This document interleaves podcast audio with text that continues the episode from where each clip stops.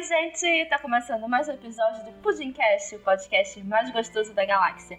Para quem ainda não me conhece, eu sou a Cintia Pudim e hoje nós vamos falar de um tema que mexe com todo mundo. Hoje o tema é Aconteceu Comigo.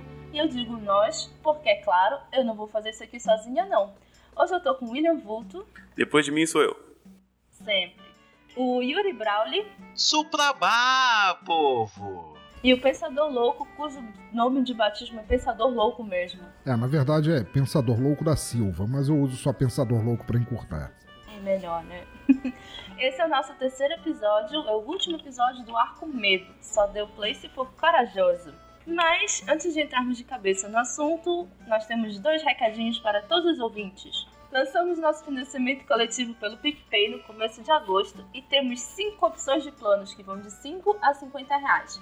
Confira nossos planos e escolha o que mais lhe agrada, ou seja, aquele que cabe no bolso, e ajude o Pudim a ir cada vez mais longe. No Pudimcast Planos, ou se você quiser contribuir de forma avulsa, você pode ir lá no Pudimcast, picpay.me barra pudimcastplanos ou picpay.me barra pudimcast. E o Pudim também está no Spotify.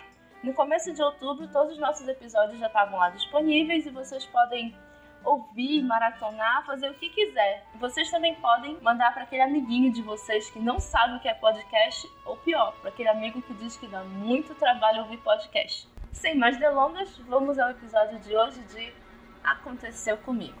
Todo mundo aqui deve ter uma história que aconteceu com você, ou que você ouviu de algum amigo que aconteceu com ele, ou que aconteceu com o vizinho do primo do leiteiro, mas essas histórias não contam. Nós estamos aqui para falar do que aconteceu conosco quando nós ouvimos por perto. Quando eu era criança, é, meus pais especificamente, eles ficavam pulando de lá para cá em religião até encontrar uma que prometesse mais coisas, né? Porque basicamente o pessoal corre atrás de religião por desespero.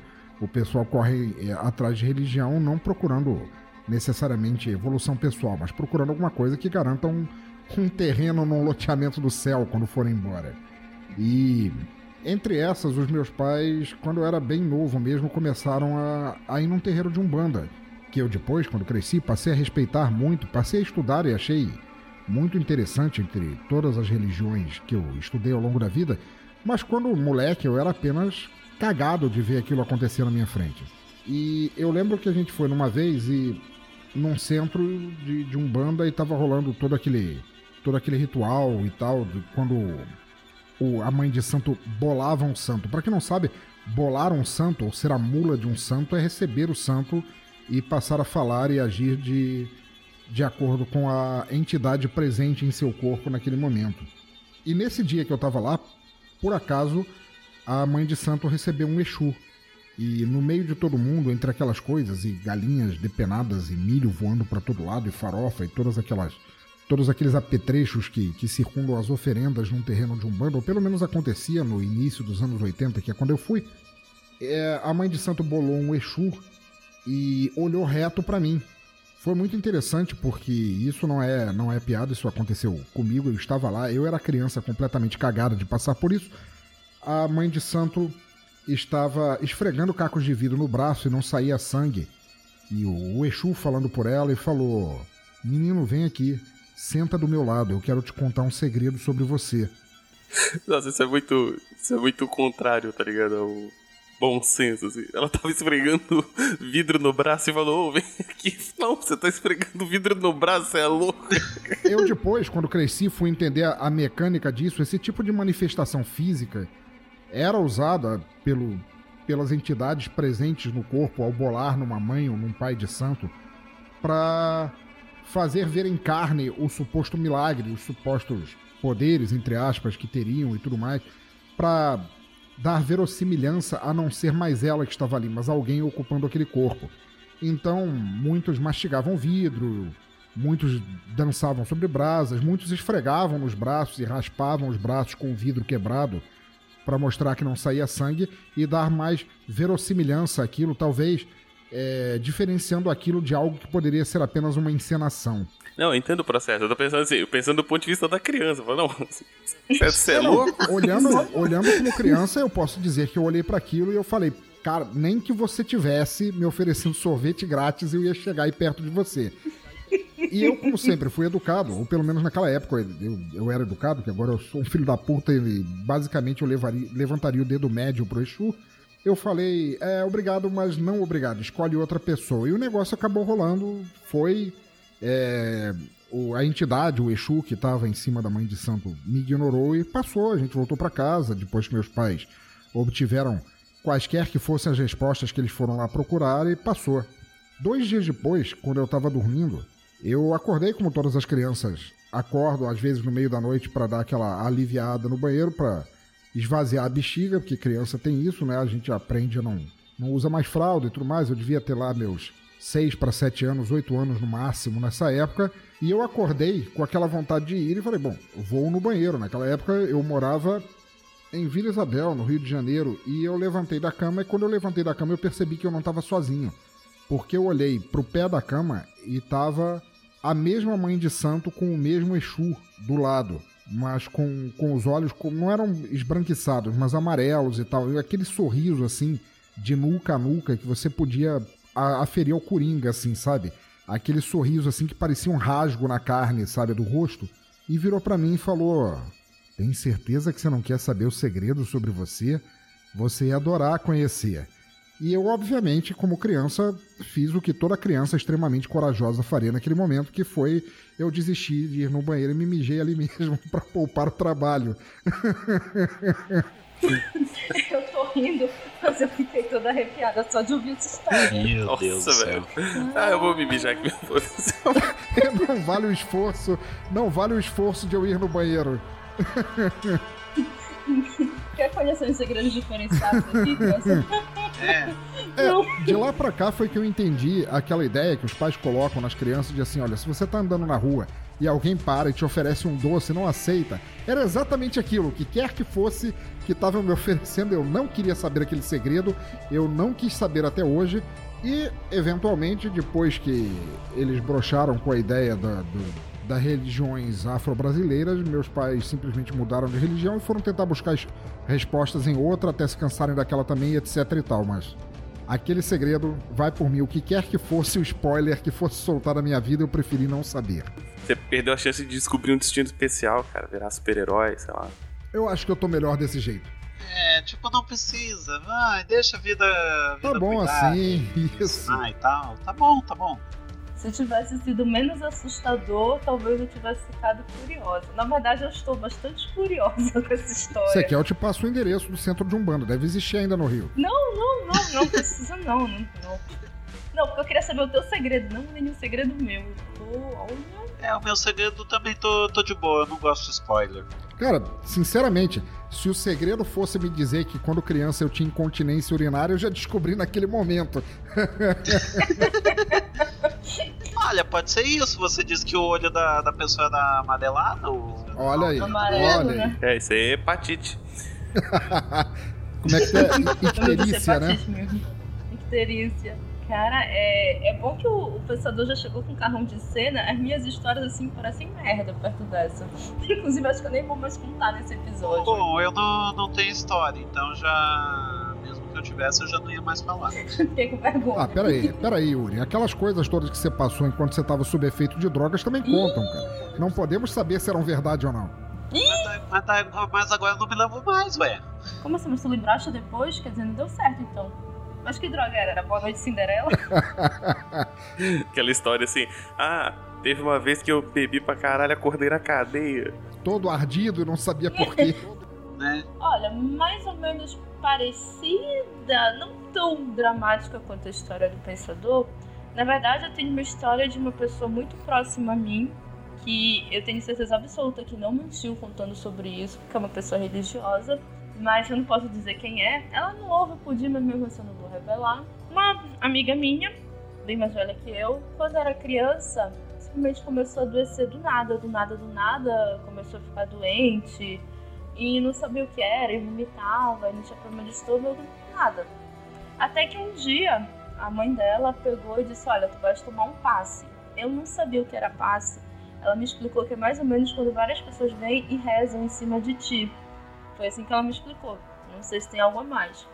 E aí todo mundo começou a rezar, rezar, rezar em cima dela. E ela disse que ela viu assim de canto de olho alguma coisa se afastando dela, mas ela só conseguiu ver a perna daquilo e era uma perna toda machucada, sabe? Toda meio comida, digamos Purulenta, assim, é, meio. purulenta. Ela disse que ela viu aquele negócio indo embora. Aí ela disse, olha, essa foi tipo a experiência mais estranha que eu já tive. Mas eu vi aquele negócio indo embora e aí eu melhorei. Aí eu, caralho, tinha um encosto em ti, doida. Como assim? Ela disse, é, não sei o que era, mas foi embora. Ok. Se acontece uma coisa com Cintiazinha aqui, mano, não ia ter Cintia no dia seguinte pra contar a história. Porque eu teria morrido na hora. Sério. Só fazer um adendo que provavelmente a perna tava machucada porque cansou de dar passe. Ah! Nossa, Ai. mano. Primeira da Yuri, gravação. você pode, você pode nunca ter tido uma história sobrenatural que aconteceu contigo, cara. Mas estar no mesmo podcast com você é uma história sobrenatural pra mim, cara. Um dia eu vou contar isso em fogueira de acampamento, cara. A história do cara que machucava com as piadas.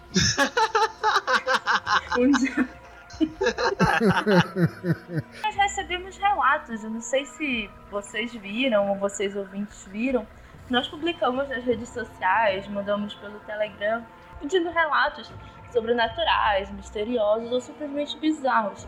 E nós recebemos alguns aqui e eu gostaria de destacar quatro relatos, ou melhor, seis relatos, de quatro pessoas diferentes.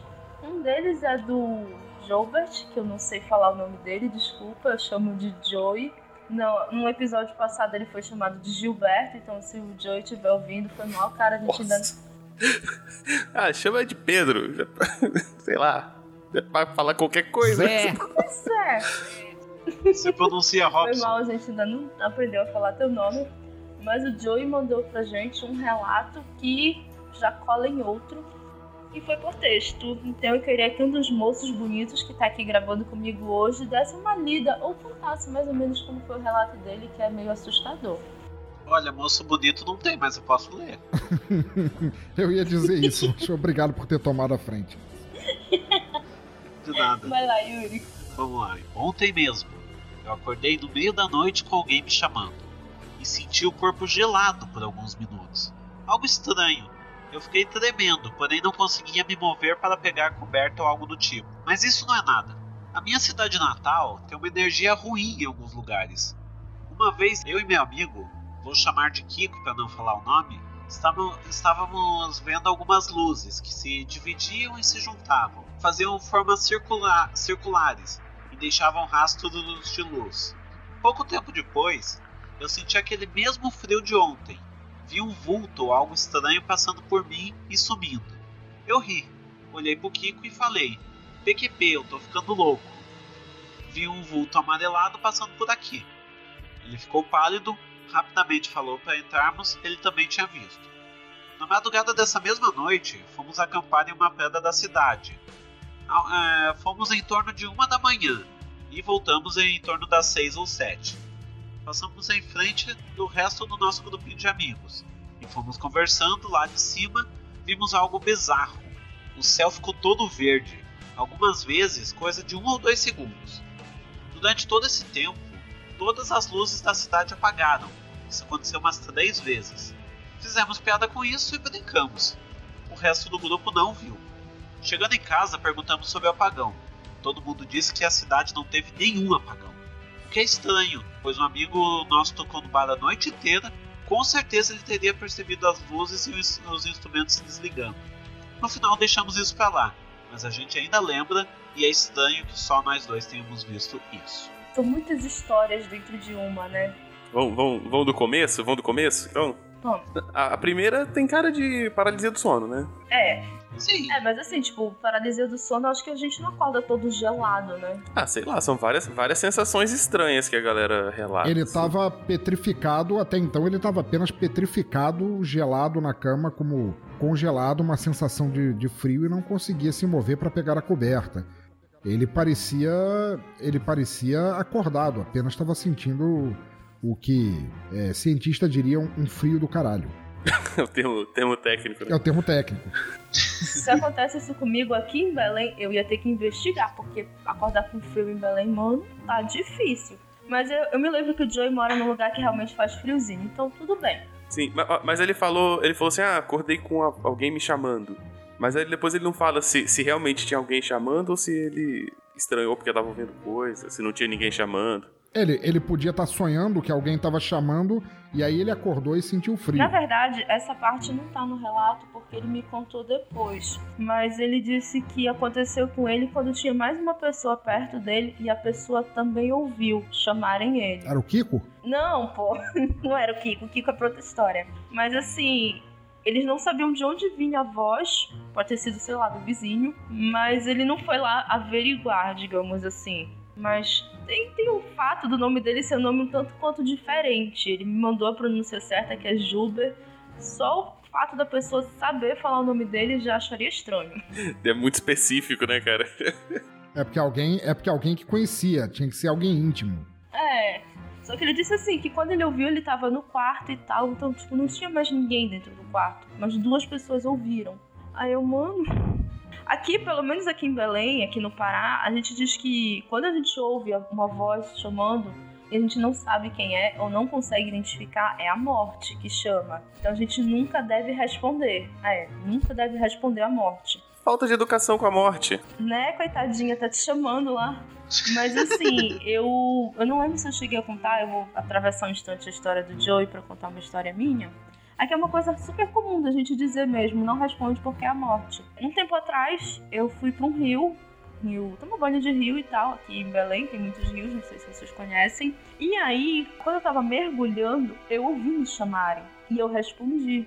Porque eu pensei que tivesse sido uma amiga minha, mas quando, tipo, a gente não ouve debaixo d'água, né? Mas tudo bem, eu ignorei esse fato. Quando eu levantei, ela não tava nem perto de mim. Aí eu, hum. Aí eu peguei e contei: olha, aconteceu isso, isso e isso, sabe? Tipo, eu respondi: Cíntia, não é por nada não, mas sai do rio agora. Aí eu, por quê? Porque tu não sabes quem é e tu tá num rio e o rio te chamou. Aí eu, beleza. Nesse dia eu vesti minha saída de praia e voltei pro restaurante e não mergulhei mais no rio, porque fiquei com medo do que podia acontecer comigo. Então a minha dica, Joey, é não responde à morte. Bom, a segunda história tem o negócio das luzinhas aí, né, cara? Tem malabares de fogo aí.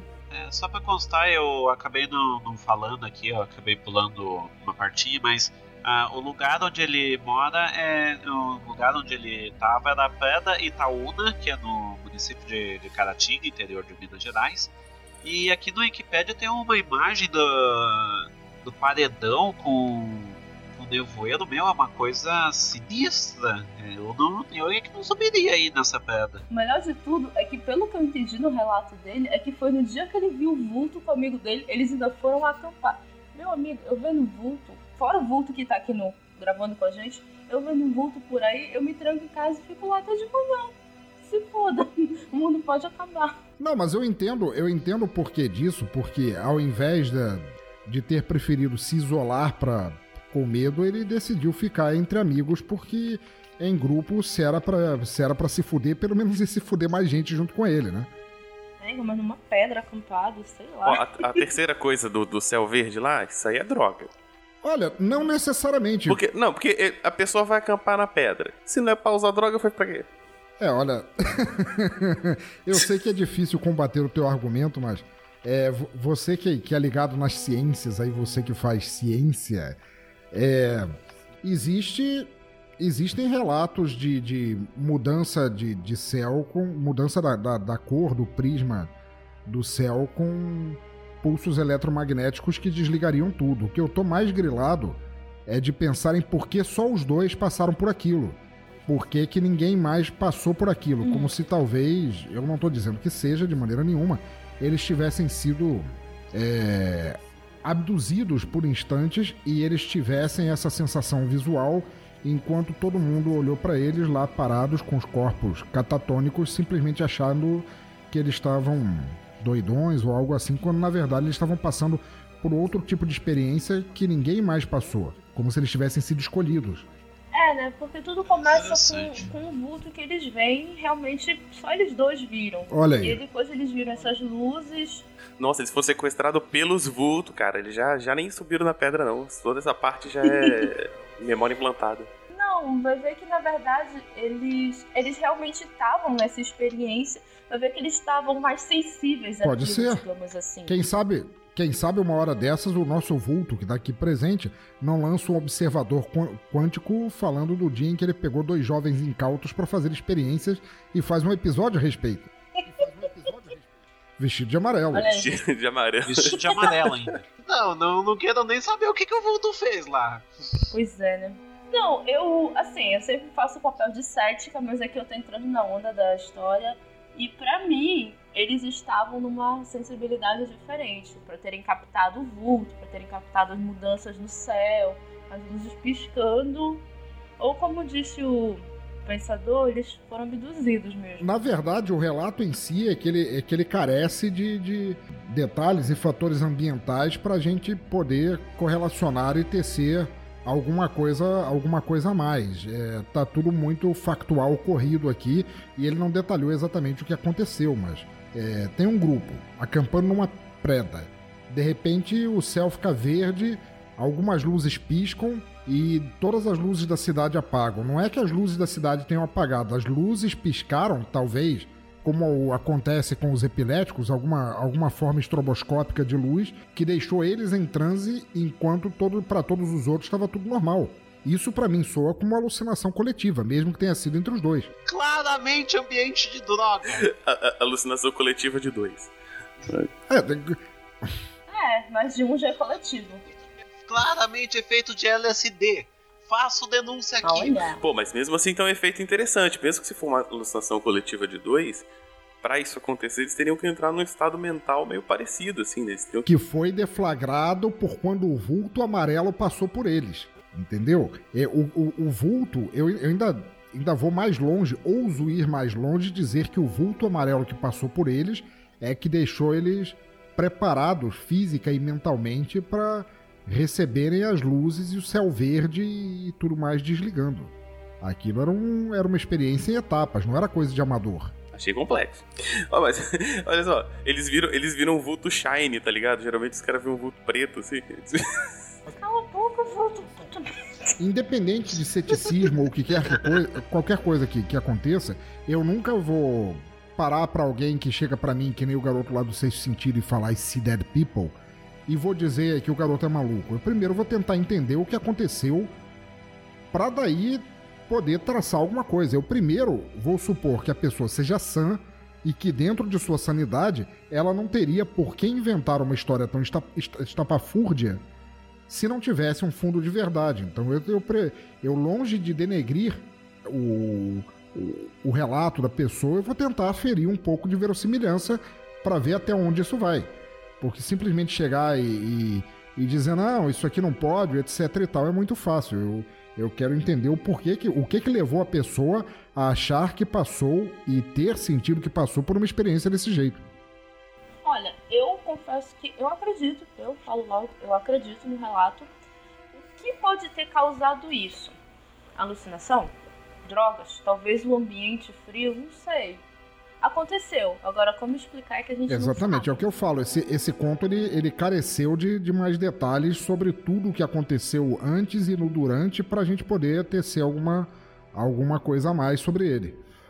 Então, Joe, manda no- nos comentários dessa postagem que qualquer coisa a Cintia lê no- no- no- nos comentários do É. próximo episódio. Queremos Exatamente. saber mais coisas. A gente quer Eu detalhes aqui. adoro história assim mesmo. Principalmente quando é de gente que eu confio, que eu conheço, que é no caso de Joey. Eu gosto muito. Mas isso me faz lembrar uma história que aconteceu comigo. Opa, É, parecida com essa. Eu tinha saído pra passear uma noite, deixa eu ver, ter uns 3 anos isso mais ou menos. Eu tinha saído pra passear e aí meu celular começa a tocar insistentemente a minha mãe. Porra, minha mãe, né? Embaçando o rolê, né?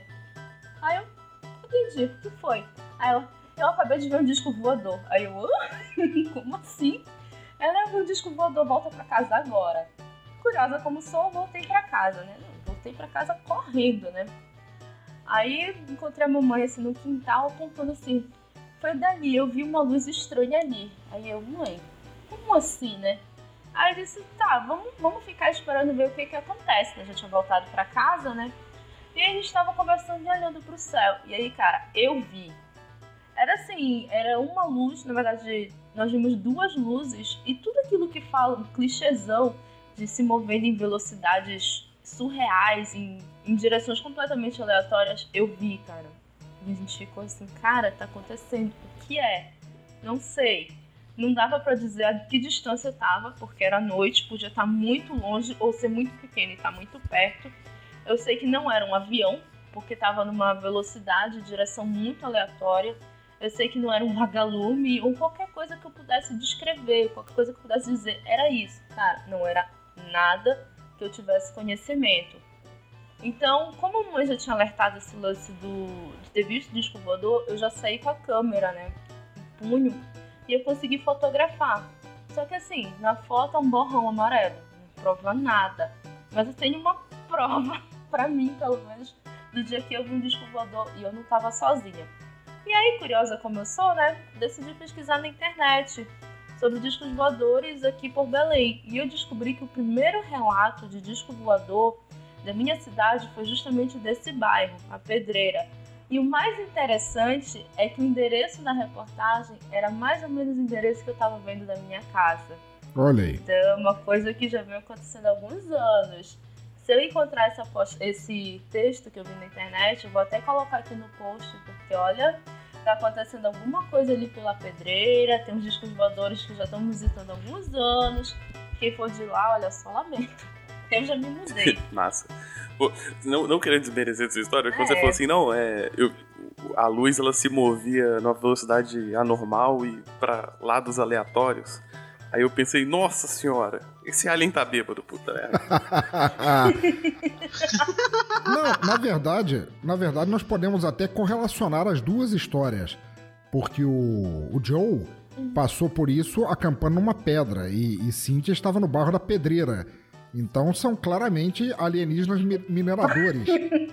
sabe, sabe o que, que tem em comum nessas histórias e na sua também, pensador? Hum. A cor amarela, cara. Olha aí. Olha aí. É, tem isso. Eu notei também quando, quando você estava falando do vulto amarelo, eu lembrei do sorriso, do perdão, dos olhos amarelos que o pensador descreveu. Tem alguma Olha coisa só, aí. Eita. Vocês acham que a cor amarela tem alguma coisa a ver? Porque assim, a gente não consegue enxergar todas as cores do universo, Não. né? Não. Pra ver que a, aquela cor específica nós somos sensíveis. Pode estar agora voando por aí a gente não tá vendo. Vai ver que nós somos sensíveis só a essa cor. Saindo um pouco desse lance aliens, nós temos uma história do Roger, que é um tanto quanto assustadora. O Roger, que é Rogério Bittencourt, mandou pra gente um áudio que ele conta uma experiência um tanto quanto esquisita que rolou com ele e uns amigos uns anos atrás. Olá, pessoas. Meu nome é Rogério, também conhecido como Roger. Eu sou do podcast Ritos e Rituais. Há algum tempo, algum tempo nada, muito tempo atrás, é, eu fui ao cinema ver o filme A Profecia 4. Isso lá final dos anos 80 e início dos anos 90, eu não vou lembrar exatamente o ano, mas tinham dois cinemas de rua aqui no Rio de Janeiro, num bairro chamado Tijuca, ficava um de um lado, outro do outro, e uma rua é, de pedestres no, no, meio entre os dois, a Rua das Flores, porque, obviamente, vendia-se flores. É, acabamos de sair de cinema pela porta lateral, que caía bem no, no meio dessa Rua das Flores, e estamos conversando sobre o filme, eu e os amigos de escola, e quando de repente aparece uma senhora que vem falar com a gente, pedindo dinheiro, eu acho. Não vou lembrar exatamente como é que foi, mas lembro que ela veio falar com a gente. A gente meio que falou, um amigo meu falou: "Ah, a gente não tem", tal. Aí voltamos a conversar, mas quando viramos para o lado, imediatamente depois de falar com ela, a senhorinha tinha desaparecido. E assim, era uma senhorinha, né, de idade, não podia ter saído correndo né? E a gente veria mesmo assim, porque é, é uma rua ampla e larga, só de pedestres, então com as flores no meio, a gente veria com certeza. A, a, a senhora desapareceu do nada. Era iníciozinho de noite, devia ser umas 6, 7 horas da noite, mas foi uma das coisas mais sinistras que aconteceram até hoje. A gente não sabe de onde veio e para onde foi aquela senhora. E logo depois de filme de terror, né? Então foi bem aterrorizante na época. Até hoje comentamos sobre isso e ninguém sabe, assim. Será o que? Alucinação coletiva? Todo mundo viu a senhorinha, não foi uma coisa de uma ou duas pessoas. Né? Nós éramos quatro, cinco. Todo mundo viu a senhorinha, todo mundo ouviu a senhorinha e todo mundo, em um segundo depois, já não viu mais. Fica aí esse suspense, essa coisa que a gente não sabe. Será um espírito? Será um ET? Não sabemos. Mas que foi bizarro, isso lá foi. Beijos e abraços e até a próxima. Curtam o pudim. Bom, eu acho interessante que o, o, o Roger ele é do ritos e rituais, né? E se alguma coisa assusta ele, já, já é assustador mesmo. É, né? Realmente, se uma coisa assusta ele, é... eu me cagaria, no mínimo. O Roger é, é, é maçom e ele faz o podcast Ritos Rituais justamente para explicar a maçonaria para quem não é dela, né? Até porque eu ouvi dizer que o Roger tem muita história assim, só que ele não quis contar todas pra gente, infelizmente. Vai ficar pros próximos episódios. Mas é isso aí. O que vocês acham? Eu acho interessante, porque definitivamente ou a, a gente tá falando da, da pessoa idosa mais rápida do mundo, ou sabe Deus quem que era essa pessoa. As aventuras da velha ninja, né, cara? De repente, alguém que não tomou com regularidade suas injeções de botox e simplesmente envelheceu em segundos. Que horror, gente. Mas assim, a história dele me fez lembrar um filme, né? Que é o Arrasta-me para o Inferno. E olha, a dica que eu dou é que se alguém tá te pedindo alguma coisa, dá, mano. Dá. Não importa o que é. É orientação, dá orientação. É dinheiro, dá dinheiro. Principalmente se for ladrão, mas se, for, se forem velhas ninjas, partindo aqui do pressuposto que todas as histórias que estão contando são reais. Sim, com certeza. Como disse o, o pensador, não, não tenho por que achar que estão mentindo. É. Pra que, que a pessoa vai querer inventar uma história pra passar aqui no pudim, coitadinho? Eu acho, eu acho que eles perderam uma oportunidade. Ué, porque de acordo com ele, a velha pediu dinheiro, alguma coisa assim. Aí falou, oh, não tenho. Se ele tivesse ajudado a velha, a velha falou, oh, vocês são pessoas boas, eu tenho uma missão pra vocês. Aí eles ganham um, um destino especial. Pera aí, aí, aí, virava uma partida de RPG, porra. Não, ia virar um livro Young Adult, tá ligado? Eles iam, ah, eu descobri que eu sou especial agora. Mas eu acho muito legal, se, se, eu, se eu, posso interromper um, um, um instante sobre isso. É, alguns anos atrás, quando eu ainda morava no Rio de Janeiro, o Roger me convidou para passar com ele um grupo de amigos. O Roger é meu, meu amigo desde a pré-adolescência. Para a gente passar um, um Réveillon numa cidade da. A cidade ali perto de, de, de, Cabo Frio, da região dos lagos do Rio de Janeiro. E claro, não tinha nem de longe nada melhor para fazer. É claro que eu fui e foi excelente, muito legal. E tinha dois amigos em questão que, apesar. Esse, esse é um conto, talvez não assustador por si, mas com certeza sobrenatural, porque tinha um casal de amigos lá que eu não conhecia, até porque alguns amigos do Roger eu conhecia porque a gente é, saía junto, frequentava bares, ou festas etc e tal. Mas tinha uma, uma moça e um rapaz que eu não conhecia. E o Roger, para quem não sabe, é um cara muito protetor. Ele vai lembrar dessa história com certeza. Eu imagino ele agora dando risada sobre isso. Ele é um cara muito protetor. Ele trabalha na, na, na área da saúde. Ele é dire, diretor de saúde lá no Rio de Janeiro. Um cara que tem uma carreira excelente. Começou como enfermeiro e agora tá levando a vida adiante, etc e tal. Então ele toma muita conta. Porra, Deus sabe que ele tomou conta de mim várias vezes quando eu me perdia completamente as estribeiras numa festa ou em alguma balada, alguma coisa assim.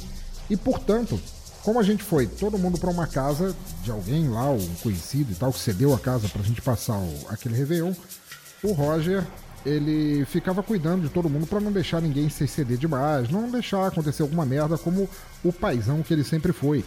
E principalmente a, a moça desses desse casal que eu falei que eu não conhecia os dois, toda vez o pessoal, claro, a gente estava lotado de cerveja e tudo mais, fez churrasco, etc e tal, ele ficava pedindo a todo mundo, olha, não dá bebida para ela, não dá bebida para ela. Ele nunca explicava o porquê. Quando chegou, quando chegou a noite do Réveillon, especificamente, que aí despirocou todo mundo, todo mundo querendo folia e berrar e balada pra cacete, todo mundo completamente doido. É, acabou acontecendo. Alguém, a menina pediu, alguém deu bebida para ela e não sei o que, e lá pelas tantas ela e aquele outro cara do casal do, dos dois que eu não conhecia, é, acabaram se entrelaçando lá carnalmente, por assim dizer, e ficaram lá grudados igual duas pecinhas de Lego a noite inteira. E no fim das tantas, já quase amanhecendo, a gente voltou para casa, a farra acabou, foi todo mundo dormir. E eu digo para vocês, ninguém dormiu naquela casa. Ninguém.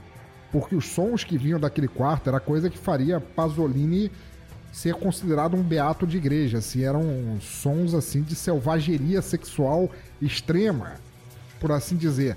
E como ninguém conseguia dormir naquela porra daquela casa por causa dos berros e batidas e etc e tal que estava acontecendo, o Roger finalmente falou que aquela moça, a moça do, do casal, era uma jovem iorubá e que ela não poderia beber, porque quando ela bebia, ela eh, bolava um santo e coitado do rapaz que estava com ela, porque provavelmente ela teria bolado uma iaba. Para quem não sabe, uma iaba é como seria mais ou menos uma, uma súcubo das religiões afro-brasileiras. E basicamente ela bebeu naquele dia, bolou a iaba, pegou o garoto pra, pra mascote, levou pro quarto e desceu-lhe o couro. E todo mundo cansado.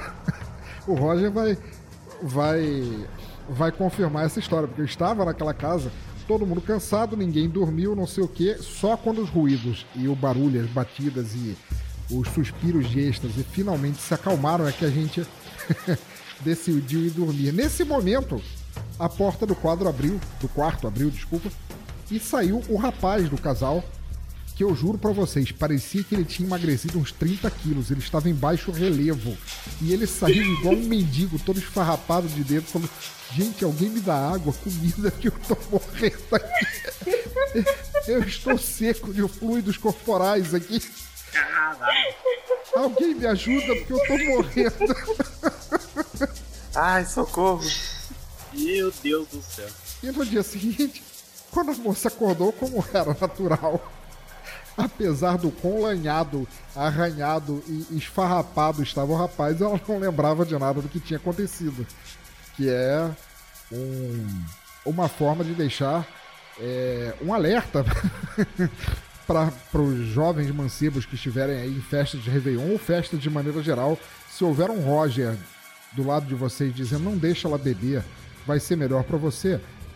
Aceitem esse conselho, levem no coração assim, como alguém que não está preocupado com o bem-estar só dela, mas do teu também.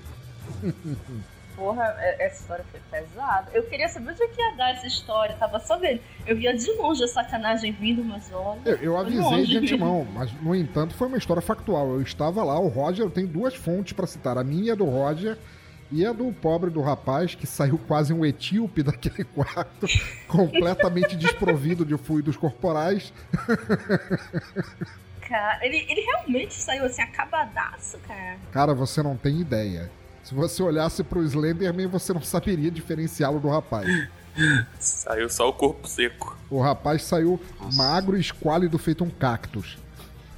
Coitado. No mínimo, no mínimo, a bebida que ele deu pra, uh, pra guria foi cerveja, olha que é o quê? Aí, Amarelo. Olha aí, cara, tá aí o Yuri, cara, tá tecendo, tá tecendo ligações entre tudo, cara.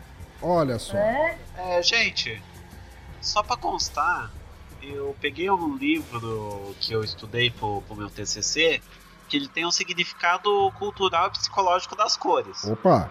E aí, o amarelo? Agora a gente entra na parte teórica do assunto. E eu pesquisei sobre a cor amarela. Aliás, é, para quem estiver pesquisando, estiver fazendo comunicação, algum TCC, é Psicodinâmica das Cores em Comunicação, é do Modesto Farinha. Ok. E daí eu procurei sobre a cor amarela. O que que significa? Tá, o amarelo é um pouco mais frio que o vermelho, remete à alegria, espontaneidade, ação, poder, dinamismo, impulsividade. Pode sugerir ainda potencialização, estimulação, contraste, irritação e covardia. Aí que entra a parte. É, no entanto, em um contraste com uma cor mais quente, o amarelo adquire uma luminosidade maior. Olha aí. Chama muito mais atenção e desperta os impulsos de adesão. Adesão? É. Ou seja, amarelo por si só ela tem uma luminosidade maior e ela chama muito mais hum, atenção. Por isso que é a cor que a gente está usando é, aqui na, na comunicação social, na, na no ramo de publicidade de comunicação social, amarelo é uma das cores que você não consegue desver uma vez que ela esteja presente. Se houver uma composição qualquer gráfica na tua frente, a cor amarela é a que vai despertar primeiro o teu olhar para ela. Isso está nos livros, não sou eu falando também. Olha aí os Simpsons, né? Domingo agora eu atendi a um chamado do, da Cronenimals para gravar um clipe deles. E daí é, era uma, uma sala toda escura com uma, com uma luz roxa, duas, três prateleiras, é, tinha um, um sofá e daí havia uma luz roxa. Hum. É, a sala eles iluminaram todo de roxo. Uhum. É, no que a gente saía de lá, é, a gente via, a gente via o, a sala, o corredor lá, a garagem que era toda branca, a gente saía de lá e via tudo amarelo. Ah, e tem mais uma coisa aqui do amarelo que o Farina fala, que ele deriva do, do latim amarilis e ela simboliza a cor da luz irradiante em todas as direções realmente tem uma explicação aí pro amarelo. Nós somos mais sensíveis, né? Inclusive, eu falei brincando aí dos Simpsons, mas eu tava lendo, é, eu tava lendo, assistindo alguma coisa. Se não me falha a memória, Matt Groening disse numa entrevista que ele decidiu fazer os Simpsons amarelos porque na hora que você estivesse ali zapeando a TV, o amarelo ia te chamar muita atenção. E é verdade, quando a gente tá zapeando a TV e passa pelos Simpsons, não tem como desver. Olha aí, é dinâmica das cores mesmo isso. Pois é. Esse lance das cores é muito muito interessante, apesar de toda toda a imagética trazida, principalmente por cinema pornô, na, no imaginário das pessoas, tem muitos quartos vermelhos e como incitação ao pecado e etc e tal, mas se você por acaso pegar o teu quarto de dormir e pintar as paredes todas de vermelho, você não consegue dormir por causa da, da excitação subconsciente, não excitação sexual, mas excitação de nervosismo que o espectro vermelho passa para você. Isso aí foi comprovado por estudos. Olha, eu que sou gremista jamais vou pintar meu quarto de vermelho, então tô tranquilo. Vai Inter! o vermelho é o vermelho ele te machuca, né? O vermelho é um negócio de atenção, não tem como desviar. É por isso que batom vermelho marca tanto, viu, meninas? eu tô encucada com esse lance do amarelo. Bora ver se o amarelo aparece em mais algumas das nossas histórias? Nós temos um outro relato que enviaram pra gente, que foi o Nilbert. Esse eu acho que eu aprendi a falar o nome, eu acho. Ele mandou um relato tanto quanto grande pra gente. Quem é que se dispõe a ler ou comentar? Posso? À vontade. Boa sorte. Relato do Nilbert. Eu morava em uma república federal no centro de Ouro Preto que tem uma cultura de colocar quadrinhos de formatura dos ex-alunos na parede. Como essa república tinha cerca de 100 ex-alunos e foi fundada em 1950, alguns ex-alunos já faleceram. Outro aspecto cultural das repúblicas em Ouro Preto é a festa do 12, o aniversário da Escola de Minas, que costuma reunir ex-alunos e suas famílias na República, junto com os atuais moradores e amigos do local, fazendo uma festa que dura de três a cinco dias. Certa vez, uma mulher ficou conversando com um ex-aluno durante um dos dias de festa, e então ele desceu para a boate, que ficava na parte de baixo do casarão. Então, ela desceu e começou a procurá-lo, não o encontrando. Após, após procurar os moradores da casa e descrever o suposto ex-aluno, que não tinha falado o nome, eles a levaram até a sala de quadrinhos e pediram para apontar com quem ela estava conversando. Quando ela apontou, todo mundo ficou assustado, porque aquele ex-aluno já estava morto há anos. Não acredito nisso, mas as pessoas que estavam no momento me contaram diretamente, logo não é um boato. Nessa mesma república, uma vez eu presenciei um fato intrigante. Eu dormia em um quarto vizinho ao que um morador anos atrás cometeu suicídio, dentro do quarto. O meu amigo morava nesse quarto e não se importava com o fato de alguém ter cometido suicídio nele. Certo dia, uma moça que nunca tinha entrado na República e não sabia da história tocou a campainha e eu atendi. Fomos até a cozinha da casa, que era onde geralmente recebíamos as visitas. Passamos em frente do meu quarto e do meu amigo. E imediatamente, enquanto passávamos na frente do quarto dele, ela me solta uma nossa, senti um espírito me puxando para dentro desse quarto. Na hora, eu já tremi e falei com ela o que tinha acontecido. Ela se apresentou como espírita e disse ter mediunidade, mas para mim foi só uma coincidência. Em primeiro lugar, pensador agora vai ser nosso leitor oficial de comentários e relatos. Justo. Fiquei toda arrepiada. Ele tem a voz pra isso. Sim, entonação e tudo mais. Eu sabia que todos esses anos de cigarro e cachaça vagabunda iam fazer alguma coisa de bom nas minhas cordas vocais. Pô, me estudou tanto que ficou maravilhoso. Curtiu na pinga as cordas vocais? Exatamente. Cara, essa, essa história foi tensa. Essas duas histórias, na verdade. Olha, pra conversa de conversa, o nome, do lugar é Ouro Preto. Ouro amarelo. Apesar daí ser preto, é ouro, hein? É o ouro disfarçado, disfarçado. cara. Ele acha que pode enganar a gente. É. Cara, é. Assim, em primeiro lugar, eu não ficaria de boas assim num lugar que alguém se suicidou, né? Eu não, eu não me sentiria bem porque. Eu, assim, eu já, acho que eu já falei aqui no, no- em algum episódio, eu sou ateia. Mas assim, tem algumas coisas que eu acredito. Eu acredito muito em energia. Eu acho que a gente tem uma energia, a gente passa essa energia pro, pro mundo e tudo mais. Então, na minha cabeça, se uma pessoa se suicida ou é morta de uma forma muito assustadora, ela deixa uma certa energia, ela deixa uma impressão no mundo. Então eu acho que esse quarto aí tem alguma coisa. Eu não acho que foi coincidência não, Nilbert. Eu acho que a moça sentiu assim. Porque seria uma coincidência muito foda. Já pensou entrar num lugar que nunca viu. Ah, um espírito me puxou. Mano, como assim? Não tem como ser coincidência isso. Realmente, se ela não sabe da parada, né? É. Especialmente. É, na verdade, o... ambos, ambas as histórias podem ser correlacionadas. Então, por exemplo, independente da, da religião que você segue, ou sequer se você segue uma religião, como é o caso da, da Cíntia, é, se você está numa festa, numa festa per se, e também perde as estribeiras, que nem a moça lá do Roger, que tomou todas e, baixou uma iaba no corpo, você é, de certa forma desconecta. Aquilo que os xamãs, o Vulto da- também deve saber algo a respeito, sendo cientista do grupo aqui, alguma coisa que os xamãs é, alcançavam por meio de substâncias alteradoras de consciência. Isso pode te vetar, de certa forma, para o mundo supostamente real, mas te deixar mais atento a coisas que, que passam por você quando você que você não prestaria atenção se você estivesse completamente sóbria e dotada de, de tuas faculdades mentais. Então, eu acredito, eu acho que existem vários relatos sobre isso de pessoas que veem, desculpa, vô, veem vultos e conversam com eles, interagem com eles quando, quando alteradas, seja por álcool ou por drogas ou estados de transe, se for o caso, e depois descobrem que essa pessoa não existe ou que já está morta e etc e tal. E da mesma forma, falando, é, como eu disse, eu sou eu sou um praticante de magia do caos já há quase 20 anos.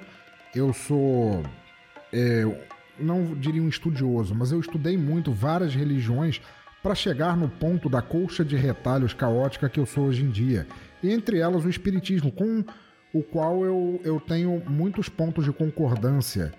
E o lance do espiritismo, até um parêntese que eu queria falar sobre o que a, que a Cíntia falou no, no relato dela, de quando recomendaram um passe que era todo mundo rezando em volta.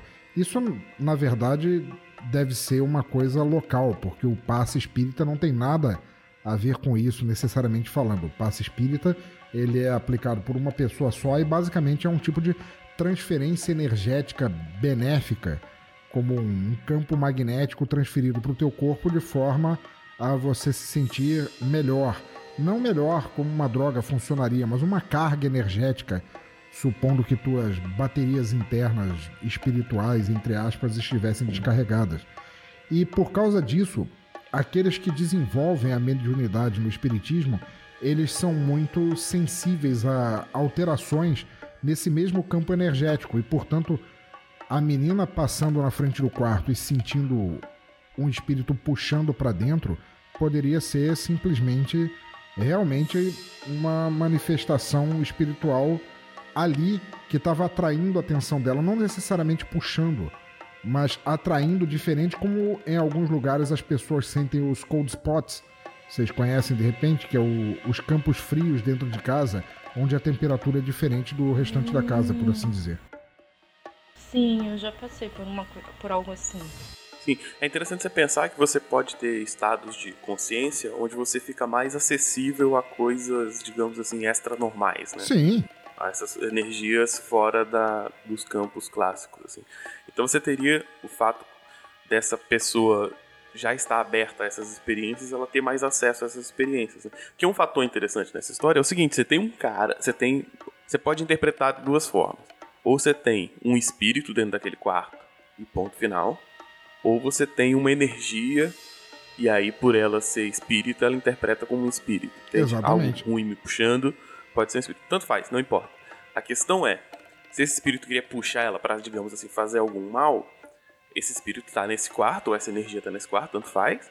E pro cara que é cético, ela não fazia a menor diferença pro cara que morava nesse quarto.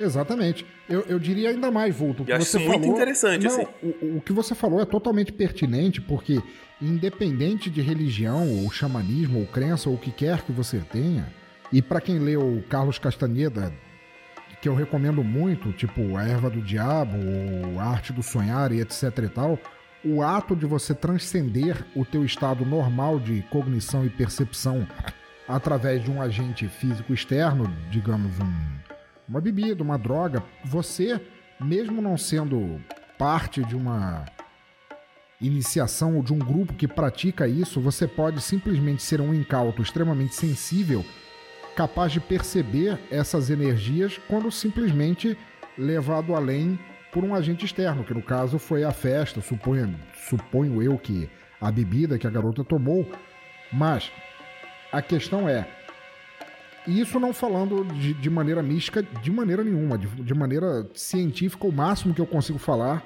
de científico quanto a isso, mas é, pensamento é energia, vida é energia, ações são dispensão e transmutação de energia que vai da vontade à ação. E isso pode gerar energia residual em um ambiente que, embora a maioria das pessoas não percebam, pode ter pessoas sensíveis que são afetadas por isso e se sentem atraídas por isso. Então poderia não necessariamente nem ser um espírito, mas a energia residual da- dos pensamentos e da ação cerebral da pessoa que tinha mo- morado ou vivido naquele quarto que poderia afetar alguém mais sensível para esse tipo de resíduo, entendeu? E isso não tem, a meu ver, nada de místico, é puramente científico, apenas não é tratado como ciência ainda. Foi o que eu falei de energia. Cara, nós, nós temos energia, né? Nosso cérebro tem pensamentos que a gente chama de eletricidade, mas não deixa de ser energia. Agora, como a gente imprime isso no mundo é que a gente não sabe ainda. Talvez a gente nunca saiba. Cara, Pitágoras. Pitágoras falava sobre isso, e você está totalmente certa. Pitágoras falava isso quando Judas não tinha perdido as pregas ainda sendo enforcado. Pitágoras falava: a energia não morre jamais. Ela transita de um corpo ao outro, assumindo a forma ou deixando resíduos de forma que melhor lhe apeteça, mas a energia como um todo não morre, ela apenas muda de estado. Pois é, eu acho que a forma como a gente. A forma como a gente deixa isso que. Acho que cada religião vai ver isso de, uma, de um jeito. vai ter sua própria interpretação. Não é nem a questão da forma. O que é interessante, a meu ver, não é nem a forma em que essa energia é deixada para trás, mas o porquê algumas pessoas têm maior sensibilidade de percebê-la. É, o que vocês falaram sobre os estados alterados da mente, a gente, assim, eu bebo pouco, mas bebo, mas eu bebo retroativamente, como diz um amigo meu, e a gente sabe que sim, a gente fica com a alteração, com a percepção alterada. Então, você pode ficar mais sensível a esse tipo de coisa, porque simplesmente seu cérebro vai desligar do básico. Quando tu tá bebendo, tu literalmente perdes a noção das coisas que estão acontecendo. E sim, tu podes ficar muito mais acessível para essas coisas que no dia a dia tu não notarias. As duas histórias se entrelaçam, né? Porque se passam no mesmo lugar e envolvem pessoas mortas. Eu queria, é, já que, que é, Vulto e Yuri falaram que não tem necessariamente histórias para contar a respeito de aconteceu comigo e etc e tal, eu queria falar de uma que pode ter ou pode não ter a ver com isso e que é, eu uma vez, isso não é não é jabá, tá Cíntia? Não, não- é- isso é apenas incidental o fato, mas na verdade eu já gravei um podcast sobre isso, é o primeiro das leituras, o aperto de mãos, Olha o jabá. porque. É, pois é. O primeiro das leituras, ele não foi um conto. Ele não foi um conto a esmo, assim feito. Ele foi uma coisa factual que eu e minha falecida esposa vivemos quando nos conhecemos. Quando eu e Josi nos conhecemos, a gente passou a dividir um apartamento juntos. A gente vivia num, num apartamento pequeno de quarto, sala, cozinha e banheiro, um kitnetzão ali para começar a construir a vida juntos. E desde o início, eu, por causa dos meus estudos, e Josi, por ser uma pessoa extremamente sensitiva, a gente via, via coisas ali, ouvia coisas ali. Parece meio, meio babaca de você pensar a respeito, porque a gente está tão acostumado com a cultura pop e todos os seus derivados, mas na verdade, por mais escroto que possa parecer ter algum tipo de fenômeno acontecendo numa porra de um apartamento de quarto, sala, cozinha e banheiro, aquilo acontecia ali e não era só com a gente. Várias vezes a gente chamava amigos para lá e eles viam alguma coisa, olha aí, de novo, um vulto, embora não possa dizer nada sobre a cor amarela nesse momento, mas a gente via vultos passando. Várias vezes a gente chegava, às vezes da balada, às vezes a gente chegava simplesmente do trabalho e entrava e sentado no sofá a gente via o que parecia um, olha aí de novo, vulto cinzento de alguém completamente maltrapilho sentado nas costas do sofá agachado como um gárgula ali, simplesmente parado. E nós dois víamos e de repente sumia e sem dizer ao que, ao que vinha. Isso durou uma média de três meses, dentre os quais eu, que sou um grandíssimo filho da puta, do jeito que eu sou, passei a não apenas não afugentar isso, como convidá-lo a ser um morador extra da casa, sabe? Como aquele amigo intrujão que você convida, ele acaba ficando mais do que é bem-vindo para ficar. Uhum. Não, peraí, não, peraí, peraí, peraí. Calma aí, calma. Opa, Como é que era a posição do fantasma, espírito, demônio do mal aí? não era. Cara, eu não posso dizer o que era. A gente viu um vulto de um homem velho Não, tá, mas como é que era a posição dele no sofá que você falou? sentado, agachado, mas não no sofá, em cima das costas do sofá, agachadinho em cima. Tipo, de cócora em cima das costas tipo do de sofá? costa, isso, de cócoras, exatamente. Ah, não, eu não chamava pra morar, não. Mal educado pra caralho, vai estragar o sofá. Cara, o que quer que fosse. o que quer que fosse, ele não teria arruinado aquele sofá velho mais do que eu e Josi já fazíamos isso normalmente. Mas o negócio é. Eita, Não, não, não, não, não, por isso. É que o sofá era realmente muito velho mesmo. A gente tinha uma cama para fazer estripulias e, e outros lugares. O apartamento era bem pequeno. Vai por mim, deixa, deixa isso de, de lambuja. Mas é, aconteceu de, de, de Josi estar tomando banho e sentir uma mão passando nos cabelos dela quando não tinha ali ninguém, sabe? É, aconteceu de ela acordar e, e- e ver uma cara sorridente olhando pra ela e, e ela era cagada pra isso, embora eu eu risse e rio disso tudo porque eu sempre acho que a melhor forma é você não levar a sério demais. Mas isso durou um certo tempo. E durante esse período, durante mais ou menos uma semana, eu comecei a ter um sonho recorrente que aparecia o tempo todo. Que era eu, isso tá lá no, no- episódio que eu gravei, era eu num corredor, um corredor bem velho, com papel de parede descascando e etc e tal. E no final desse corredor tinha uma porta. Embora não vá entrar em detalhes aqui para não, não me alongar demais, mas tinha uma porta no final desse corredor. E toda vez que eu tentava botar a mão na porta e abrir, o sonho acabava. Lá pelas tantas, na terceira ou quarta vez que eu sonhei aquilo, isso durou uma semana só, a porta abriu e veio aquele velho maltrapilho, com, com sorrisão e tudo mais, me estendendo a mão, como se fosse para me convidar e etc e tal. E cada vez eu chegava mais perto e quando eu ia apertar a mão do filho da puta, eu acordava do sonho. Pô, que bom, né? E. Cara, é- era sonho, a gente não necessariamente controla. E quem diz que controla talvez esteja é, variando um pouco mais, porque sonhos por si só são um material caótico demais para você ter controle sobre ele. Mas cada vez eu sentia que eu chegava um pouco mais perto. No fim de uma semana, no fim de sete dias em que eu sonhei aquilo ininterruptamente, eu apertei a mão e o sorriso dele pareceu maior, assim, como se eu tivesse é, recebendo em casa algum parente que eu não via há muito tempo, algum amigo perdido há muito tempo atrás. No momento que eu apertei a mão e ele deu o sorriso, eu acordei. E nunca mais a porra do negócio apareceu lá em casa. Nunca mais nós tivemos qualquer outro tipo de perturbação desse nível em casa. Vai entender. Eu tô super arrepiada ouvindo isso daqui. Eita. E como eu termino o episódio, vou dizer: eu acordei do sonho, acordei do sonho suado e cagado. ô pensador, Senhor? sabe aquela ideia de passar o Réveillon aí na tua casa? Desistir. Que eu isso? Vem aqui. Tem eu, minhas filhas, mas fora isso tem um monte de amigos morando aqui. Ah, super! Animada a ideia. A monja deve estar ouvindo isso e deve estar adorando. Pensador, assim, se eu moro num lugar e eu vejo um vulto desse, mano, no dia seguinte eu não ia mais morar nesse lugar. Te juro, eu. Cara, eu ia ver esse bagulho, ia entrar no quarto, ia fazer as malas e ia me embora, pra nunca mais voltar. Vocês são corajosos demais, eu não ia conseguir conviver com uma presença dessas.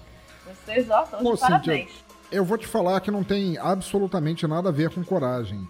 Isso tem a ver com, com o fato de que é, avalista é difícil de achar, alugar apartamento é caro, e não é uma coisa que na realidade brasileira a gente possa fazer com essa facilidade Nossa, tem que pagar toda. mudança, cara. Porra. Nossa, não. Ah, vai, fica aí, fica, dorme aí, mora aí. Há alguns males que, por mais assustadores que sejam, são menores do que você ter que encarar novamente a burocracia de uma imobiliária, cara. Faz o espírito pagar aluguel. Dividir o aluguel. É, Olha, ouvintes, eu, eu recomendo muito que vocês leiam, quando, quando vocês acabarem de ouvir esse podcast, leiam O Rei de Amarelo, que vai dar uma nova e maravilhosa explicação sobre a cor amarela e tudo de loucura que ela pode trazer para vocês na sequência. Ouvinte de lambuja para vocês, eu vou deixar, a- apesar do que é um livro de domínio público, ele foi escrito no final do século XIX ou início do século XX, Vou deixar de lambuja, onde vocês podem baixar o Rei de Amarelo inteirinho na versão original em português Brasil, para vocês lerem e se sentirem realmente apavorados por um cara que, assim como Ambrose Bierce, o Robert W. Chambers escreveu uma coletânea, uma antologia de contos de horror maravilhosos, todos a ver com o Rei de Amarelo em sua cor endemoniada, como estamos falando neste, neste episódio do Pudim todo esse lance do, do, do pessoal, assim, da ge- geração millennial apaixonada pelos escritos de Lovecraft, o, o Lovecraft, ele criou todo aquele horror cósmico dos mitos de Cthulhu e tudo mais, mas ele se baseou muito em Robert W. Chambers, que escreveu O Rei de Amarelo, e Robert W. Chambers, porque, deixa eu fazer só um, um preâmbulo aqui, é, o livro O Rei de Amarelo, ele é uma obra pós-moderna, mesmo no período em que foi escrita, porque ele é uma série de contos a respeito de uma obra que nunca aparece totalmente, que é a peça O Rei de Amarelo. Então são histórias de pessoas que leram uma peça que aparentemente é inexistente ou deixada de publicar, que os levou à loucura e as e os contos transitam a respeito de- disso. Mas mesmo o Rei de Amarelo, por si só, não é uma obra original do Robert W. Chambers, porque fazem menções à cidade mítica e mágica de Carcosa, que foi uma criação do Ambrose Bierce, que eu falei lá atrás quando a gente estava falando sobre a- o espectro de cores que podiam não ser vistas pelo olho humano. E eu não cobro nada pela aula de literatura aí. É, muita, muitas coisas estranhas, mas temos mais uma história estranha que foi mandada por áudio pra gente, que é do José Calazans, famoso Joca, pra quem não conhece. Ele mandou um áudio de uma história que aconteceu um tempinho atrás e tem amarelo na história dele. Vamos ouvir agora? Fala galera do podcast. Bom, a minha história bizarra é quando eu tinha acabado de entrar na universidade e tava, faz... tava, tava estudando de boa. Tava recém entrado na universidade, eu tava com o primeiro, primeiro mês ainda de universidade. Eu tava saindo, eu tava saindo, tava indo pra, pra casa e bem na parada de ônibus passou um, uma- um monte de, de, de cara babaca e jogaram ovo no pessoal que tava na que tava lá esperando o ônibus, tá? Não pegou em todo mundo, exceto em mim, na minha perna. Eu fiquei todo sujo de ovo. Aí eu fiquei em pânico, né? Porque eu recebi um ataque e aquilo me, me fez tremer e ficar nervoso. E acontece com todo mundo quando tem quando passa por um problema. Tu sente vontade de chamar tua mãe. Eu não tinha crédito no meu celular, é, e depois a minha mãe contou também que não tinha crédito no celular dela, tá? Tava todos os dois sem crédito no celular. E eu, no meu desespero, peguei e liguei pra minha mãe. E pela graça divina, ou pela minha, e pela minha salvação, o telefone da minha mãe tocou. Mas é, eu não tinha crédito e quando tocou o telefone da minha mãe, eu ouvia ela conversando com outras pessoas do outro lado. Eu ouvi ela se despedindo, isso era tarde já da noite, eu ouvi ela também se despedindo das pessoas do local onde ela trabalhava para ir embora. E eu gritava por ela e ela não me ouvia. Mas, como apareceu uma chamada não atendida minha, ela resolveu comprar um crédito por celular e me ligar. E foi aí que eu falei, expliquei toda a situação para ela. Ela pegou um táxi e veio me buscar na universidade. Nesse dia eu fui o último a sair da universidade, todo sujo. Eu estava numa universidade particular e na universidade particular as pessoas não levam roupa. Eu passava o dia fora, mas nesse dia eu não tinha roupa. Então minha mãe apareceu com roupa para mim e num táxi para me buscar. Então essa é a minha história bizarra de uma conexão, eu acho, onde somente quem é pai, mãe e filho consegue ter essa ligação entre um e com o outro, mesmo na hora do desespero. Oh, a história do, do Calazans, ela não tem muito de sobrenatural, né? Ela tem, na verdade, um lance bizarro, né? O que vocês acharam da história dele? Eu achei bem bizarra. É, o mais interessante dessa história é ele ter conseguido ligar para ela, sendo que nenhum dos dois tinha crédito no celular. É, ele não apenas ligou, como ele ouviu, né? Não dá pra dizer que foi desespero. Eu lembro que um tempo atrás, um tempo atrás não, muitos anos atrás, a minha mãe falou que ela tava ligando para alguém, sei lá, e deu uma uma. Como posso dizer? Uma linha cruzada. Vocês lembram do tempo que dava linha cruzada no telefone? Lembro, lembro. Deu uma linha cruzada justamente com meu pai no trabalho dele falando com outra pessoa. E aí a mamãe ouvia a voz da outra pessoa. E depois ela desligou a chamada e ligou pro meu pai e disse assim: Olha, eu dei uma linha cruzada aí. Aí meu pai falou assim: Mas eu não tava no telefone. Ela, mas eu te ouvi falar com, com a fulana. Aí ele disse: Ah, mas ela tava aqui. Opa, como assim? Então, eu já tinha ouvido falar dessa história de pessoas que ouvem no telefone sem a pessoa ter atendido, sem estar no telefone, né? Hum. A, a história do Calazans, eu, eu não sei nem como me sentir, assim, tipo, me deu uma dosinha quando ele disse que atiraram os ovos e só pegou nele, cara. É muito azar, né, cara? Muito azar, cara. De tanta pessoa que tinha lá no ponto, ele foi o. Sorteado, né? O sortudo entre aspas. Mas é uma história bacana, é, especialmente nessa coisa da ligação, né? Tipo, uh, para quem para quem bota fé nos rolês magísticos, tipo o Pensador Louco, assim, essa coisa de que você consegue alterar a realidade através da sua vontade, né? Nesse caso não seria através da vontade pura, no sentido dele ser um magão da porra, mas sim de um outro dessa, dessa ligação dele com a mãe, assim, uma, uma parada até bem bonita. E só para constar o ovo é amarelo. É, só para constar dentro temos a gema é amarela. É, é uma história com muitas camadas. Ô, Cintia, eu só queria, só queria deixar claro aqui pra gente saber até que ponto a gente está entrando no buraco do coelho, como diria Alice. O pudim, ele é um pouco amarelado, né? Um amarelo escuro ali, quase puxando pro marrom, mas... é, mas olha, é uma cor de creme, sabe? Porque pudim, pudim é meio amarelinho, né? Então a gente manteve a cor. Vem cá, nada nem ninguém tem cor ah, de mas creme. no pudim vai ovo e o ovo é amarelo. Olha aí. Ah, mas aí Aliás, vai... vários ovos. Verdade, vai ovo pra cacete no pudim. Mas aí a gente vai ficar. Agora, eu nunca mais vou olhar para um amarelo assim com os mesmos olhos, sabe? A gente vai ficar achando coisas. Ouvintes, vocês estão vendo agora que o Pudim é seu portal não apenas de podcasts, mas de coligações para o mundo do sobrenatural coligações é um termo muito ruim, né, cara? Por que, que você acha que o Pudim já tá na versão 3.0 e todo mundo que participava do, do, dos outros Pudins não está mais? Ei, não, alto lá. Temos gente que participou do Pudim aqui, que era das versões anteriores. O Balaminuti, o Nohan, hum, tá bom? Foram poucos, alguns sobreviveram. Ou estariam, se eles estivessem vivos. Tem isso também. não, assim, eu. Sério, depois desse episódio eu não vou mais olhar para o amarelo com os mesmos olhos. Porque eu acho que eu vou me aprofundar nos estudos de cores relacionadas a isso. Só consigo pensar em amarelo agora, devo sonhar com isso daqui a pouco. E só para constar, só fazer um PS, nós temos um presidente eleito e quem votava nele usava a cor amarelo. Puta merda, cara, olha aí. Olha aí. É, é um inferno na Terra, gente. Será que ele morreu na facada e agora ele é um fantasma? E a gente tem um presidente fantasma? A gente já teve um presidente vampiro.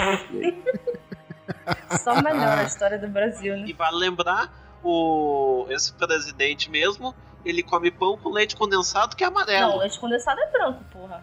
É meio amarelado, mas não é Não, amarelo. é meio amarelado. que porra de leite não condensado amarelo. esse que você tá comendo, cara? Estragado. Tá estragada essa merda. Há algo muito errado no leite condensado do Pará.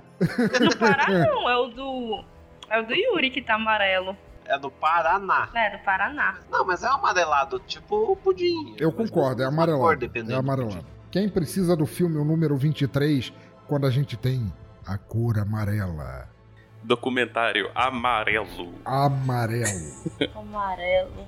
Tem aquela doença também, febre amarela. E vale lembrar, eu acabei de procurar aqui, é, Yellow é uma música do Coldplay. E a primeira frase que tá aqui no Letras é Olhe para as estrelas. Olha só. Ó. E nos ó. Beatles, uma das músicas mais surtadas e cheias de drogas quando eles estavam completamente translocados é qual? Yellow Submarine. Hum. É só vocês verem, a- as provas estão todas aí, não, não falam nem conjecturas, são provas. Quando o cara no- nos Estados Unidos é considerado um covarde, ele é chamado de quê? Yellow Bastard. Se é no Brasil e o cara dá pra trás e não tem coragem de continuar, fala-se o cara amarelou. É, a gente tá vendo uma conotação tanto quanto ruim no amarelo agora, né? Não necessariamente ruim, mas uma constatação de que aqueles que enfrentam a verdade por trás do espectro amarelo, só os fortes continuarão. Porque o amarelo contém a passagem, talvez, para o outro mundo, o mundo sobrenatural. Vocês sabem que isso não vai acabar nunca. né? Nunca. Deixar a gente vai embora. É, citando outros podcasts, o Los Chicos ele fez um episódio sobre o inferno. E os Lo- Los Chicos é um frango usando uma camiseta amarela no mascote. Olha aí. Chega, caralho, pelo amor de Deus.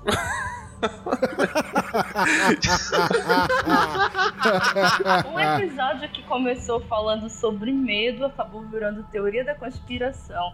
Já deu por hoje, né, gente? Ó, esse foi o nosso primeiro episódio, aconteceu comigo, gostei bastante. Acho que daqui pra frente a gente vai ter os outros episódios de sobrenatural. É só vocês mandarem material pra gente que a gente vem aqui, explora, debate, chama pra participar com a gente. Gostei bastante.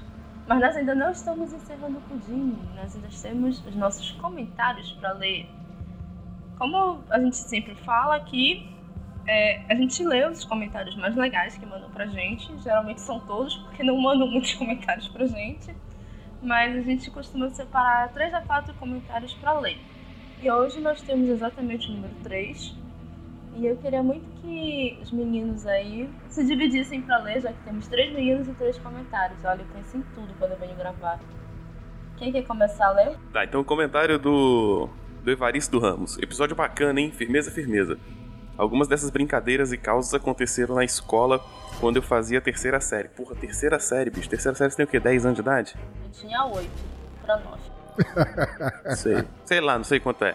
Não sei mais o que é a terceira série também, porque muda tudo esse negócio. né? Então, menino precoce na capirotagem. Né?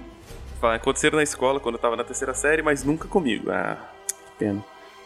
Bom, pelo menos não até um tempo atrás. Eita porra. Mais uma vez o rapaz cagou nas calças também. Foi uma algazarra total e o rapaz nunca mais pisou na escola. Só comentei porque a leitura de comentário do rapaz tímido me fez lembrar desse momento. Nossa, por causa da outra história do cara que se cagou, né, É, é cara? porque a Olha gente já aí. tem muitas histórias de caras que se cagaram, cara. Não foi só no episódio É, passado. mas esse aí. Eu acho importante a gente tecer esse. falar desse comentário do Evaristo Ramos. Evaristo Ramos, que é um grande desenhista de quadrinhos, ele tá com o projeto A Balada do Calibre 38. E, mas mais importante do que ele faz e etc e tal é que ele estava na terceira série. E o amarelo é a terceira cor primária. Olha aí. Ai, meu Deus, vou ficar achando conexões aqui o resto do episódio. Coincidência? Acho que não. Eu não sei porquê, mas o, realmente o número 3 está associado com amarela na minha cabeça. Não sei porquê. Olha aí. Acho que é por causa desse episódio. Acho que vocês colocaram isso na minha cabeça. Esse, esse rapaz ele cagou nas calças e nunca mais pisou na escola, porque ele morreu e virou um fantasma. Agora ele flutua. sobre- É a loura do banheiro. É a loura do banheiro, que tem o cabelo amarelo. Amarelo. Olha aí, olha aí, cara, tudo se explica. Caralho! Caramba! Só consigo pensar em amarelo agora. Sensacional. Bem, o melhor de tudo é que no episódio passado, né, que foi ainda do Arco Medo, ele disse essas coisas nunca aconteceram comigo, mas pelo menos até um tempo atrás, e não contou a história. Eu fiquei muito no hype. Foi mesmo, aqui. né? Depois só lembrou do menino que você cagou aí, não falou. Pois que é, com Evaristo, ele? deixa aí a história que levou o menino a defecar em ambiente escolar pra gente. Cara, esse é o podcast, esse é o episódio de podcast mais autorreferente que eu já participei na vida. Ai, próximo comentário, por favor. Comentário do Darley Santos, que diz: Quem vota a favor de uma creepypasta de autoria do Pensador Louco? Opa, seria publi- publicado anualmente na data de Halloween. Haha. Olha, Darley, se for rolar um, um novo episódio de creepypastas, eu ficarei mais do que honrado em tecer uma creepypasta escrita com fontes amarelas Eu não vou conseguir ler. pro pudim. Será uma honra. É, pera lá. É, pera lá. Agora tem um detalhe curioso. O Pensador Louco ele fez uma creepypasta, que ele falou, no, des- no Desleituras número 1. E o Desleituras tem a fonte amarela. Puta Nossa! merda. Eu só consigo ver amarelo em tudo agora, socorro. Excelente. A gente vai longe aqui. Olha, o convite pro pensador já tá feito. O pensador já praticamente está incorporado ao pudim. O Yuri é que. Eu ainda não sei. Dá muito trabalho cortar as piadas do Yuri na edição, cara. Porra. É, tem essa. Basicamente tô sendo convidado a me retirar aqui, mas tudo bem. Não, claro que não. E eu digo mais ainda. Digo mais ainda. É, vamos fazer e eu vou tecer uma creepypasta especificamente para atender não apenas o Darley, mas devotada à cor amarela como um todo. Cara, agora me deu medo. Eu não vou querer ler isso, não. Não vou querer. não me chame pra gravar. Vamos passar para o nosso último comentário. Yuri. Vamos lá então. Agora o comentário do Rogério B de Miranda, que ele diz o seguinte: Mas olha, histórias geniais com pessoas geniais. Fiz a brincadeira do copo quando era criança, mas nada de excepcional aconteceu e não tive encontros com a loira do banheiro. Já o lance do espelho é tiro e queda. Qualquer dia conto pra vocês histórias dos baile funks da vida. Beijos e abraços. Olha só. Olha só, cara, ele já testou o lance do espelho que eu falei no último episódio, né? De, de, do, de você ficar se olhando à luz de, velha, de velas na, na luz do. em frente ao espelho e como você alcançaria um portal para um outro você em outra realidade. Que todo mundo sabe, isso não é segredo para ninguém. Se você desligar as luzes do banheiro, deixar apenas a luz de velas e se olhar, os azulejos do banheiro ficam amarelos por causa da luz de velas. Se eles forem brancos, né? Ah, geralmente são brancos mesmo. Cara, eu, eu tenho ainda a minha paranoia, eu não gosto de me olhar muito tempo no espelho, eu, eu evito. Mas depois daquele episódio, eu passei a me olhar ainda menos no espelho.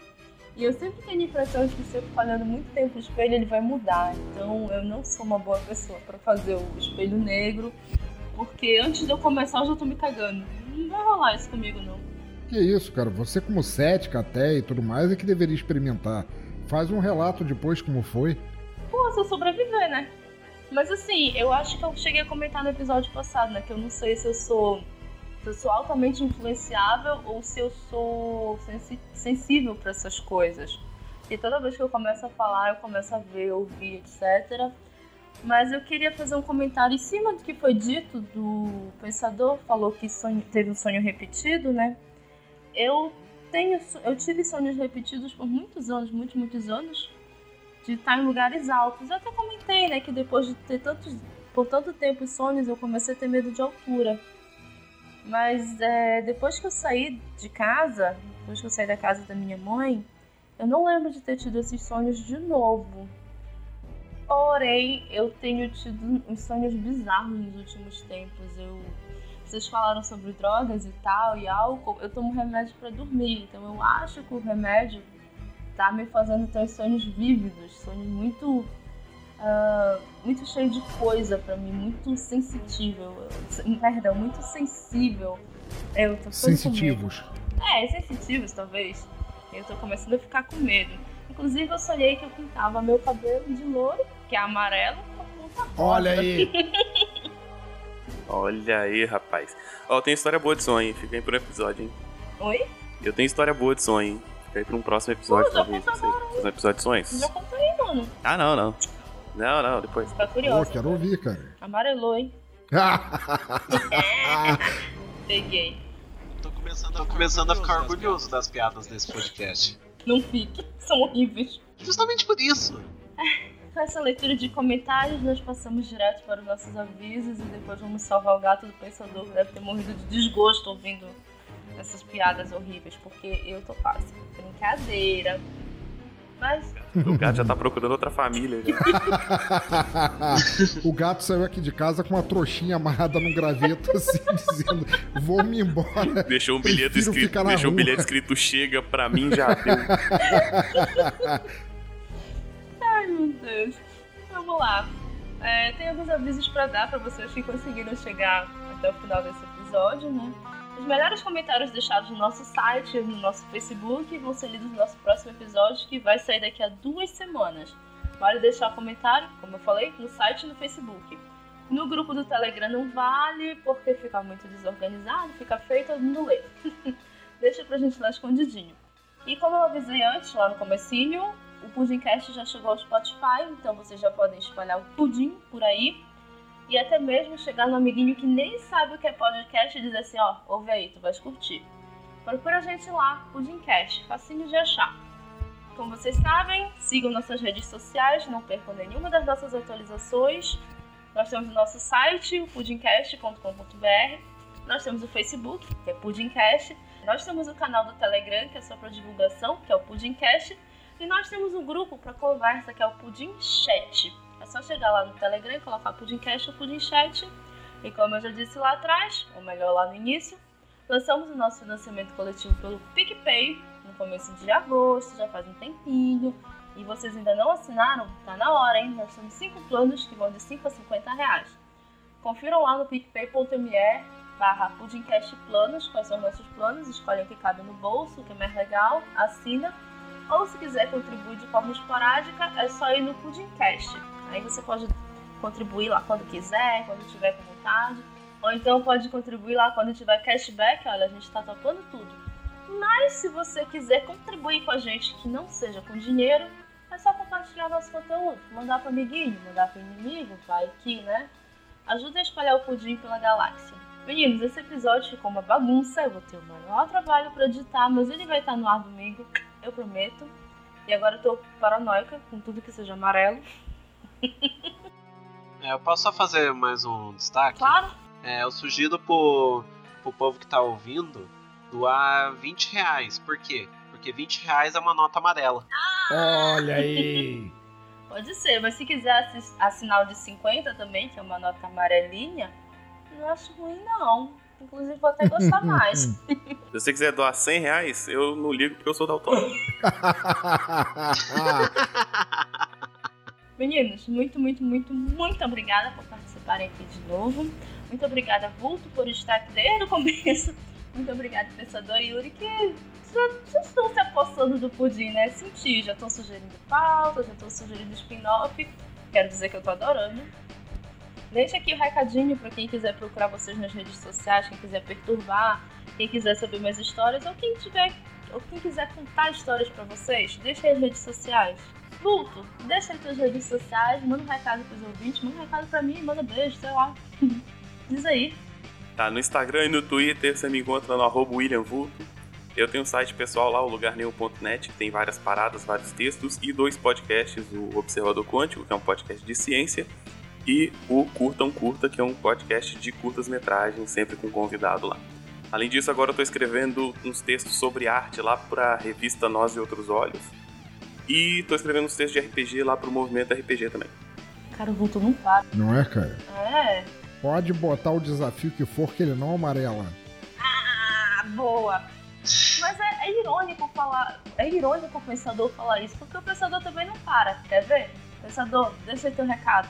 Vocês podem me encontrar no Teatro Escuro do Pensador Louco, onde eu cometo três podcasts e alguma coisa estranha falando sobre músicas que você não conhece, filmes que você nunca assistiu, histórias que você nunca ouviu e talvez gostasse de conhecer, algumas até referenciando a cor amarela, e você pode encontrar tudo isso em bladobladoblado.pensadorlouco.com. Deixa teu recado, Yuri, é hora de brilhar. Beleza.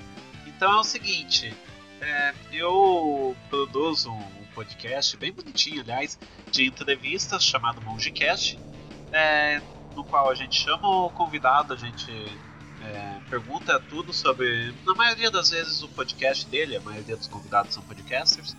É, a gente pergunta sobre o projeto, ideias, é, é, a vida, é, alguma coisa da vida pessoal, e depois a gente chama por meditação, que é um quadro livre que eu monto conforme o convidado do dia. Para vocês entenderem mais, mongecast.com.br. É, nas redes sociais é tudo arroba Mongecast, Facebook, Telegram, é, Twitter e tudo mais. Então é, é, acessem por lá e também estamos no, no, Spotify, agregadores para Android, iTunes, enfim, tudo quanto é lugar você acha. Mongecast, o seu podcast de entrevistas. Ah, é tão bonitinho quando a gente tem um slogan, né? E pode assinar as coisas com ele. Slogan é bom, né, cara? Eu não, não consegui Porra, encaixar bom. um slogan ainda. Sou, não tenho esse dom, não. Parabéns. Pô, obrigado. Slogan é tudo, hein? Valeu, publicitários. Ah, Tamo junto, Cintia. eu prometo que daqui a duas semanas vai ter um episódio novinho aí pra vocês. Quer dizer, melhor não prometer, porque vira e mexe quebra essa promessa. Mas vamos, vamos torcer, vai dar tudo certo. Daqui a duas semanas tem episódio novo. Esse arco medo tá encerrando por aqui. Mas a gente vai falar de outras coisas estranhas daqui pra frente. Eu vejo que é um tema que as pessoas gostam, as pessoas pedem e depois ficam com medo. É, esse arco tá encerrando entre aspas, né? Porque logo, logo vai a- aparecer o, o spin-off do Pudimcast, que é o The Yellow Pudding, ou o Pudim Amarelo, que é o podcast falando só sobre assuntos sobrenaturais, estranhos, aberrantes e muita gema de ovo pra todos. e cores. Muito amarelo. Eu gostei. Vamos aí, galera. Vamos fazer o seguinte, então. Se a gente atingir... Vamos colocar uma meta no PicPay. Se a gente atingir 100 reais, eu monto esse spin-off. Yellow Pudding. Olha aí, ouvintes, deixem de ser amarelões e comecem a contribuir no PicPay. É, se a gente bater 100 reais mensais, a gente monta o pudim amarelo só pra falar de coisas sobrenaturais. O pensador já vai ser presença constante, já deixo logo Com avisado. certeza. Então é isso. Até daqui a duas semanas, gente. Muito, muito, muito obrigada por terem ouvido até aqui. Muito obrigada por terem participado, meninos. Espero que vocês estejam aqui também daqui a duas semanas, tá bom? Espero esse amor. Credo, gente, também. Eu, tam- eu também espero estar aqui. Se, se eu for convidado, com certeza vou aparecer. hein? tá bom, então. Beijo, meninos. Beijos, ouvintes. Tchau. Falou. Falou. Beijo. Beijo, beijo. Tchau, tchau.